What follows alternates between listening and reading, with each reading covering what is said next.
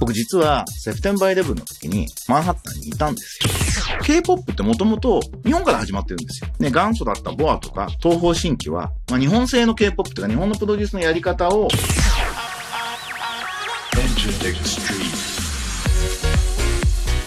エンターテックストリート。音楽プロデューサー、そしてエンターテックエヴァンジェリストの山口のりかつです。ラジオトーク、Spotify、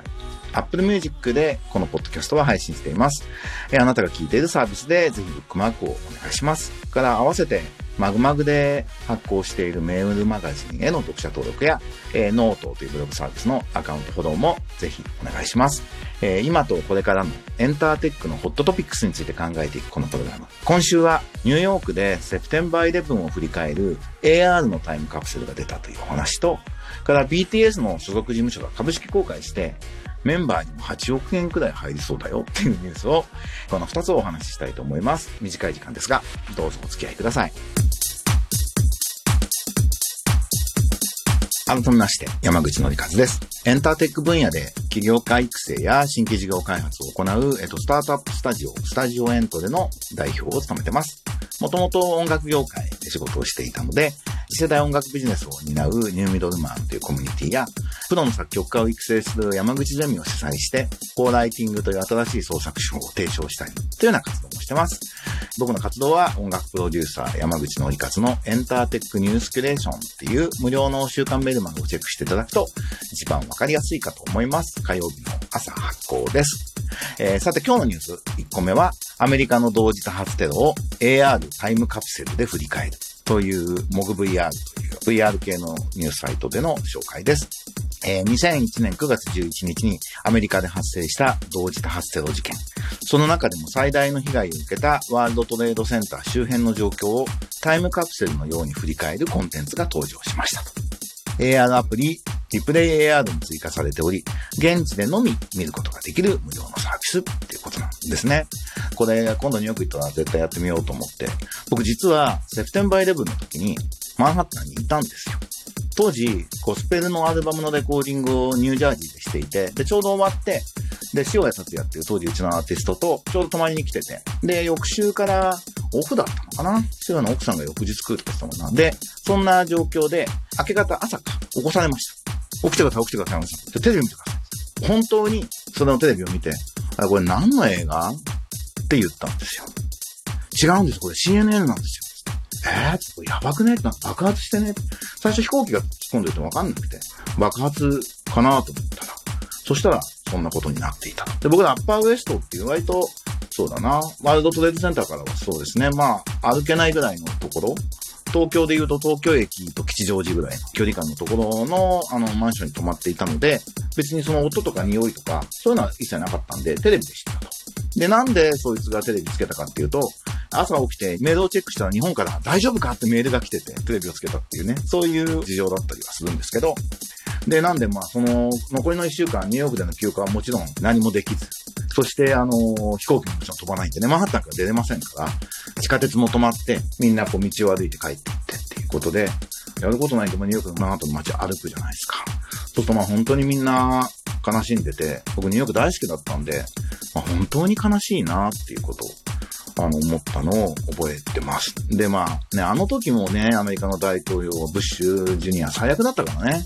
まあ、彼がちゃんとチェックしなかったから防げなかったっていう説もまあ、あるんですけど、あのテロは。なんで、それでまあ、今度戦争だっつって、ありもしない大量破壊兵器あるっつって、イラクに行ってみたいなね、そういうことでまあ、今につながる、こう、イスラムのテロのね、こう広めるきっかけにもなっちゃったという非常に国際情勢的にも悲しいニュースでしたけど、まあ、個人的な思い出としても、なんか僕の大好きなニューヨークの人たちがみんな傷ついていると。で、僕ニューヨーク好きな理由って、変な言い方なんですけど、ニューヨークだけはアメリカじゃないっていうか、なんかアメリカっぽいバカっぽいことをニューヨークだと感じなくて済むんですけど、四五日してお芝居とか始まったんで見に行くと、最後にゴッドブレスアメリカとかみんなで歌うんですよね。なんか、アメリカ頑張れみたいな。なんかこうニューヨークもちょっとニューヨークっぽくなくなっちゃったなと思って悲しかったことも、えー、覚えてますが、コロナが終わったらニューヨークぜひ行きたいと思ってんで、ニューヨーク行ったらこの AR やってみようと思います。多分泣いちゃうと思うんですよね。なんかこのニュースを読んで想像して、あ、AR ってやっぱ人間の感情をすごくこう揺さぶることができる技術なんだろうなって。俺多分あそこでこの AR で見て、このニュースに写真とかあってんですけど、今の状態とこう事故の時の様子とかを見分けたらかなり泣いちゃうんだろうなって 思って、本当に AR は感情を揺さぶることができやすい技術なんだなと改めて思った、そんなニュースでした。もう一つは、これはロイターのニュースなんですけど、BTS メンバーの保有株、評価額は1人8.2億円に事務所上場でというニュースです。えー、 Big Hit Entertainment というね、あの BTS の所属する、えー、事務所が株式公開を韓国で予定しているそうで、そうすると、もともと CEO の人が、あの、モラルを上げて長期的にやれるように事務所との関係を良くするためにメンバーに株を渡していたそうで、で1人当たり68,385株あるんで、上限金額だと上場時に1人当たり8.2億円の収益がある、なかなかすごい話だなというふうに思いました。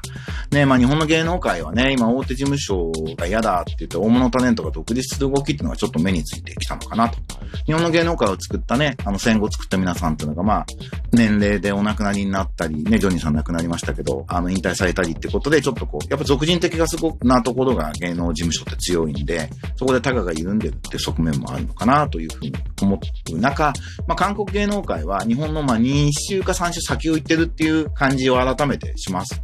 ただ思い出してほしいんですけど、K-POP ってもともと日本から始まってるんですよ。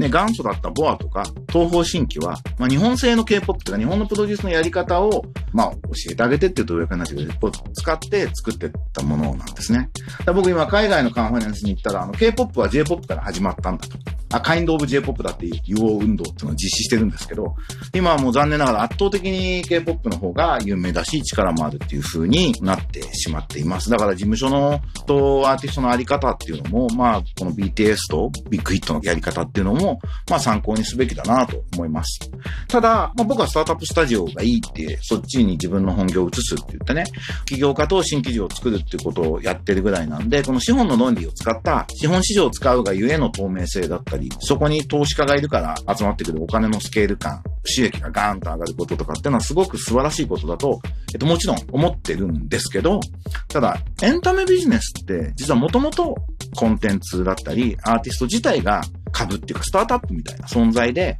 短期間でガーンと大化けして巨万の富を生むっていうビジネスモデルだったはずなんですよね。だからエンタメビジネスがこう資本市場に依存するのからのリターンに依存するっていうのは、ちょっと本当は違うんじゃないかなと。なんかいい作品を作ってとか、ヒット作作るとか、いいファンと継続的な関係を作っていくみたいな、このエンタメビジネスの基本的な、まあ、微風っていうとあれだけどやり方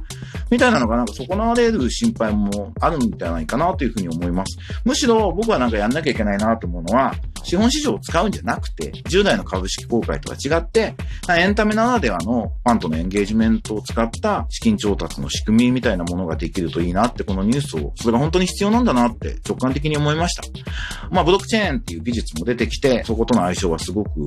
えっ、ー、と、いいだろうっていうふうに思います。ちょっと前にあの、バリューっていうサービスでね、強化経済をベースに、こう、ダイレクトファイナンスするっていう考え方は多分そんなのの一つのヒントになる考え方だと思います。あの、小川君っていう起業家はあの、素晴らしい起業家で僕大好きなんですけど、まあ、ちょっとバリューは、まあ、早すぎたのかなとか、やり方に、がどうだったのかなという、ちょっと話題先行になりすぎたかなとかいうようなこともあって、まあ、一旦、あの、サービスも停止をしてしまっているようですけど、まあ、そういう、なんかある種の失敗例も参考にしながら、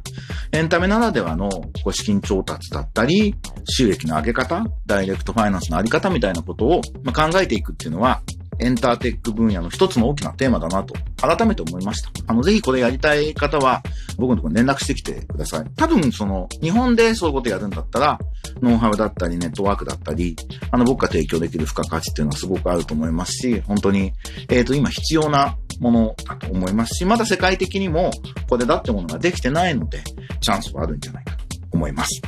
あの、いずれにしても、音楽ビジネス、芸能ビジネス、エンタメビジネスもエコシステムが成り立たなくなってきているので、アップデートをしなきゃいけません。で、その中で、日本のデジタルトランスフォーメーション、DX のこれは甚だしいです。なんか今日の別のニュースで、日本の政府はどう見ても20年遅れてるっていうことを、偉い東大の先生言ってましたけど、今の時代に20年遅れてるってその勝負になるわけないんですよね。なんとかしなきゃ本当にいけないし、そういう意味では、あの、エンタメビジネスに関しては韓国が圧倒的に先を行っているので、まあこういうニュースを読んで、日本ももっと刺激を受けて、負けずに頑張っていくってことをやるべきだなということを改めて思わせるような、えー、ニュースでした。BTS 株で8億円だって。ね、ジャニーズもね、嵐のメンバーどうなのよみたいなことを、まあ短絡的ですけど、でも短絡的に思うことも変えていくためのパワーとしては意外に大事なんじゃないかなと思います。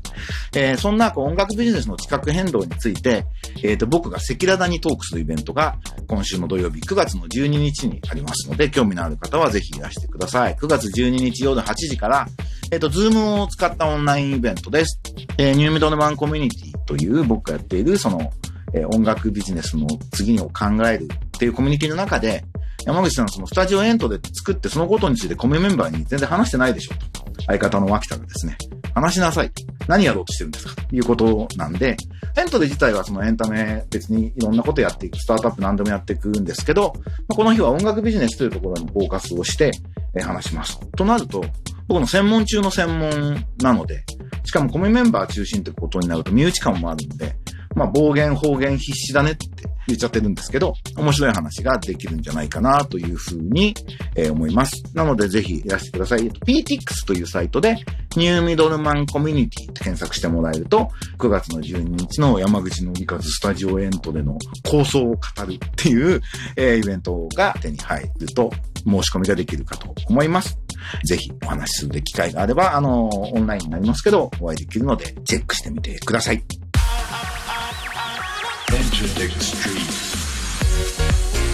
ということで、今週はいかがだったでしょうか？なんか近況とかメッセージとか、えー、レスポンスがあるとやる気出るなというふうに思うので、気になったことあったらお願いします。エンターテックエヴァンジェリスト、山口のりかつでした。9月になりましたね。それでは頑張っていきましょう。また来週。バイバイ。